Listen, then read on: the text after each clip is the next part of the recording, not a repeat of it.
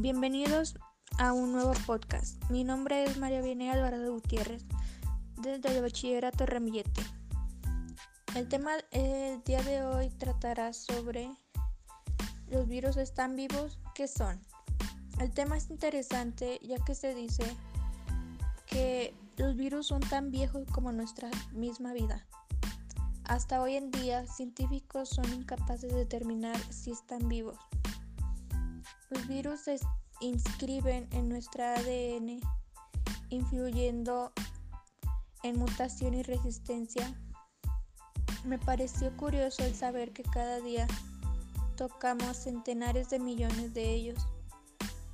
Y con el tema actual sobre coronavirus, obligó a países a tomar medidas de confinamiento inéditas y amenazas al crecimiento económico mundialmente.